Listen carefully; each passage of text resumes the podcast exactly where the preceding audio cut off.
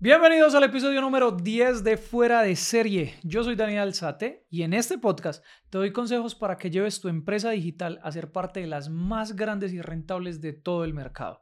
Y en el episodio de hoy vamos a hablar de cómo tener un equipo que se maneje solo.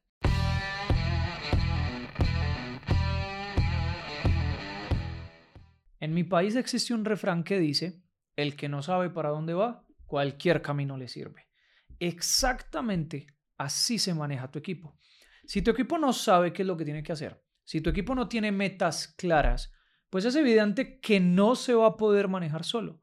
Un equipo que se maneje solo no será posible si no tiene claras las metas, si no tiene claro qué es lo que debe de estar haciendo a diario. Y mucho menos lo va a lograr si no tiene claro cuál es su propósito y cuál es su para qué que están haciendo su trabajo. ¿A qué voy con esto? Que tú tienes que tener un equipo orientado a resultados y un equipo también orientado o ligado a un propósito. Te lo explico la parte de propósito porque esto no es tan metódico. Esto tiene que entender el para qué existe tu empresa. Te lo explico desde mi agencia. En mi agencia, nosotros tenemos el lema de que aquí construimos sueños.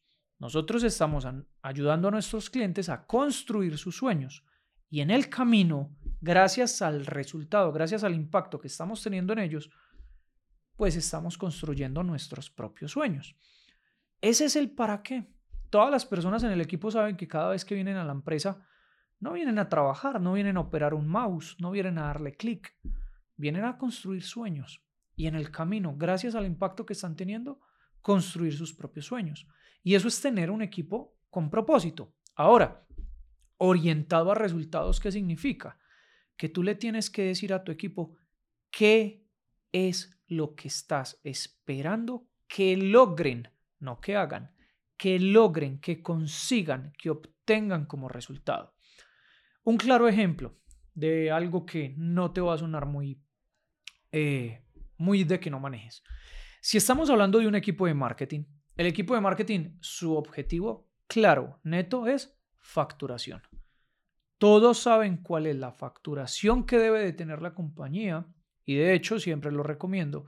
Todo el equipo tiene que saber cuál es la rentabilidad que se espera de la compañía. Entonces, cuando yo tengo un equipo que yo sé que ellos tienen claro, y pila lo que estoy diciendo, yo sé que ellos tienen claro, no es yo creo que ellos tienen claro, no, estoy completamente seguro que mi equipo tiene claro cuál es el objetivo, cuál es el resultado que yo estoy esperando que tengan.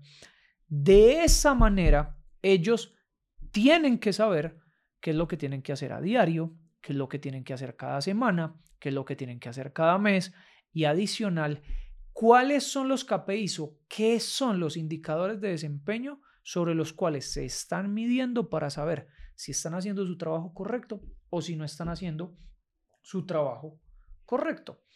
Si yo tengo un equipo orientado a cuál es el resultado que estamos esperando todos obtener de esto, ellos ya saben entonces cuáles son las tareas que tienen que hacer y cuáles son los indicadores que están mostrando que están haciendo bien o mal su trabajo. Si, si yo lo llevo nuevamente, el ejemplo, al equipo de marketing, pues el equipo de marketing sabe que vamos a tener que hacer un lanzamiento o un webinar. La primera fase es captación. Entonces, para yo invitar a las personas al lanzamiento o al webinar, pues tengo que tener una tasa de registrados, lo que llamamos los leads. ¿Cuántos leads están, se están registrando a nuestro lanzamiento? Entonces, el equipo tiene que saber cuál es el volumen diario de leads que estamos registrando, cuánto nos estamos gastando todos los días en publicidad para registrar esos leads y por tanto cuál es el costo por cada lead que estoy obteniendo. Y ellos saben si el costo por lead está por debajo o por encima de cierto nivel, si vamos bien o si vamos mal. Entonces, todos los días ellos saben que tienen que revisar los anuncios, que tienen que revisar las campañas, que tienen que revisar las páginas.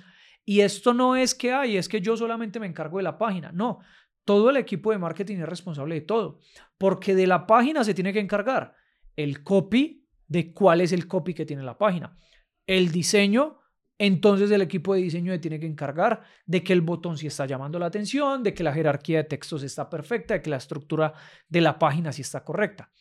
Incluso el gestor de campañas, el trafficker, también tiene que saber que las personas que está llevando la página son las correctas. Porque si yo llevo personas que quieren aprender de maternidad para una página que está hablando de abortos, es evidente que eso no va a convertir un carajo. Todo el que entra a esa página se va a querer ir. Entonces, todos, absolutamente todos en el equipo, involucran los elementos que hacen que se obtenga el resultado.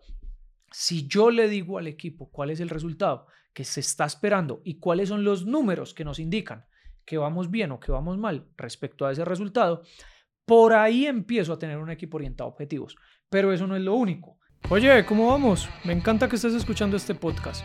También puedes tener la versión en video de este episodio en mi canal de YouTube, que generalmente tiene más elementos visuales, gráficas y demás apoyos que te van a ayudar a entender mejor y a retener mucho más.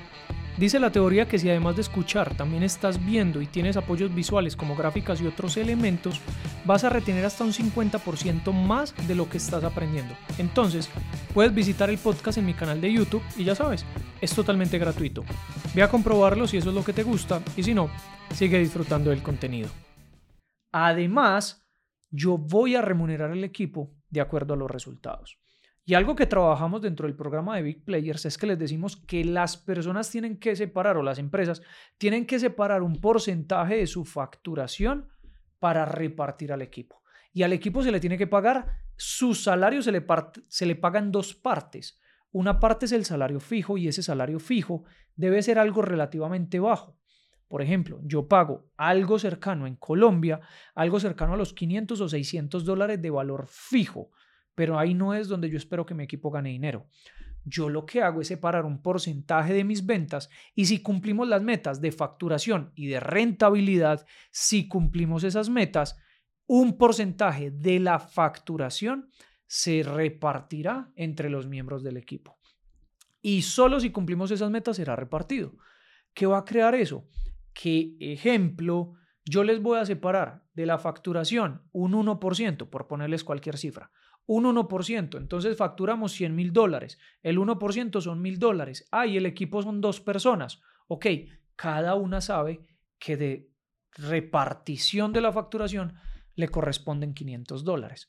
Entonces ellos ya se van a morir con tal de que la meta se cumpla y van a estar pendientes de todo lo que tienen que hacer para que la meta se cumpla. Eso también nos lleva a que el equipo es el casi que el mismo el que decide si van a involucrar más personas o no más personas. Porque cuando la torta toca repartirla entre dos versus entre tres o versus entre diez, evidentemente es como, oye, no, no, espérate, más bien yo me busco una inteligencia artificial que quizás me ayude con eso y no necesitemos otra persona para no tenerla que ir a repartir con más gente. Entonces el mismo equipo es el que se está moviendo basándose en los resultados que esperamos obtener. Pero tienes que tener mucho cuidado porque si no hay un propósito claro detrás, lo único que les va a importar es plata. Es lo único que les va a importar. Y realmente, por ejemplo, en la agencia de lanzamientos o en la empresa de consultoría de Daniel Alzate o en la agencia de publicidad, que te estoy dando solamente algunos ejemplos de las empresas con las que te puedo dar ejemplos eh, mías, en esas empresas todas las personas saben que tienen impacto en personas y si lo hacemos bien tenemos un negocio. Pero nosotros no tenemos un negocio donde le cobramos a las personas. Tenemos un negocio donde si impactamos correctamente a esas personas, tendremos negocio. Ese es el propósito, que si no tienen claro ese propósito, que ya te lo dije al inicio de este podcast, construimos sueños. Si no tienen claro ese propósito, básicamente será simplemente una vaina de avaricia, será simplemente una vaina de avaricia, avaricia, avaricia, avaricia y avaricia. Entonces tienes que tener orientado a resultados, pero vuelvo y te digo, eso significa, es, las personas tienen que saber cuál es el resultado, pero adicional, cuál es el propósito.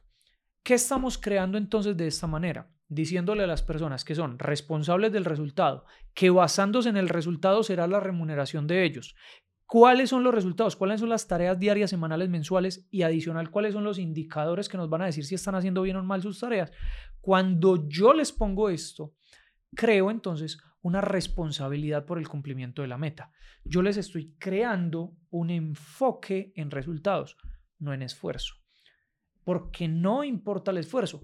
Nosotros como empresa no ganamos dinero porque los empleados se maten mucho y hagan mucho. Nosotros solo lograremos tener ingresos si los empleados hacen bien su trabajo. Ahora, no empleados, miembros de equipo. Yo no quiero empleados, yo quiero equipo. Tú llámalos como tú quieras, ¿va? Pero entonces de esa manera yo estoy creando esa responsabilidad de la meta. Adicional que estoy creando con ello, que ya no es el líder, ya no es el jefe, ya no es el líder del área o como lo quieras llamar, el que se responsabiliza de si las cosas están bien o mal y se tiene que estar arrastrando todo el tiempo a las personas de, hey, hágale pues, oye, ¿para cuándo me mandas esto? Oye, ya viste que esto no está funcionando, ¿qué vamos a hacer? No, ya no es el líder el que debe estar encima de ellos. Son ellos mismos, es el mismo equipo el que se autodirige para cumplir la meta. Y nuevamente, esto solamente será posible si los tengo enfocados en resultados, enfocados en el propósito, que eso sea lo que los esté guiando y que entiendan que su remuneración va a estar ligada a ese cumplimiento.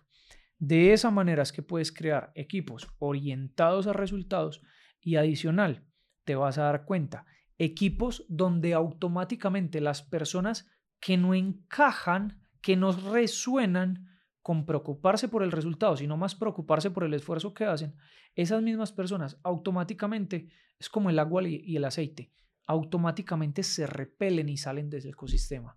Esas mismas personas, te lo aseguro, no las vas a tener que echar. Esas mismas personas solitas renuncian.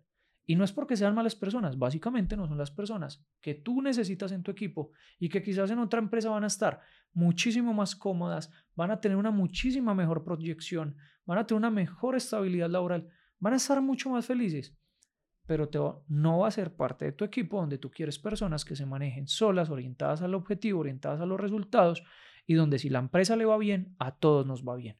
Pero si la empresa le va mal, pues no significa que entonces adicional me tiene que ir peor porque el equipo le tengo que pagar lo mismo independiente si lo hacen bien o no. ¿Vale? Allí está entonces cómo tener un equipo que se maneje solo. Eso ha sido todo por este episodio. Recuerda que tenemos un regalo para ti. Hemos preparado con el equipo algo que es completamente gratis. Para que vayas por él, simplemente ve a www.danielalzate.com slash regalo o dale clic aquí a la descripción de este podcast. Eso ha sido todo por este episodio y nos vemos en uno próximo. Chao, chao.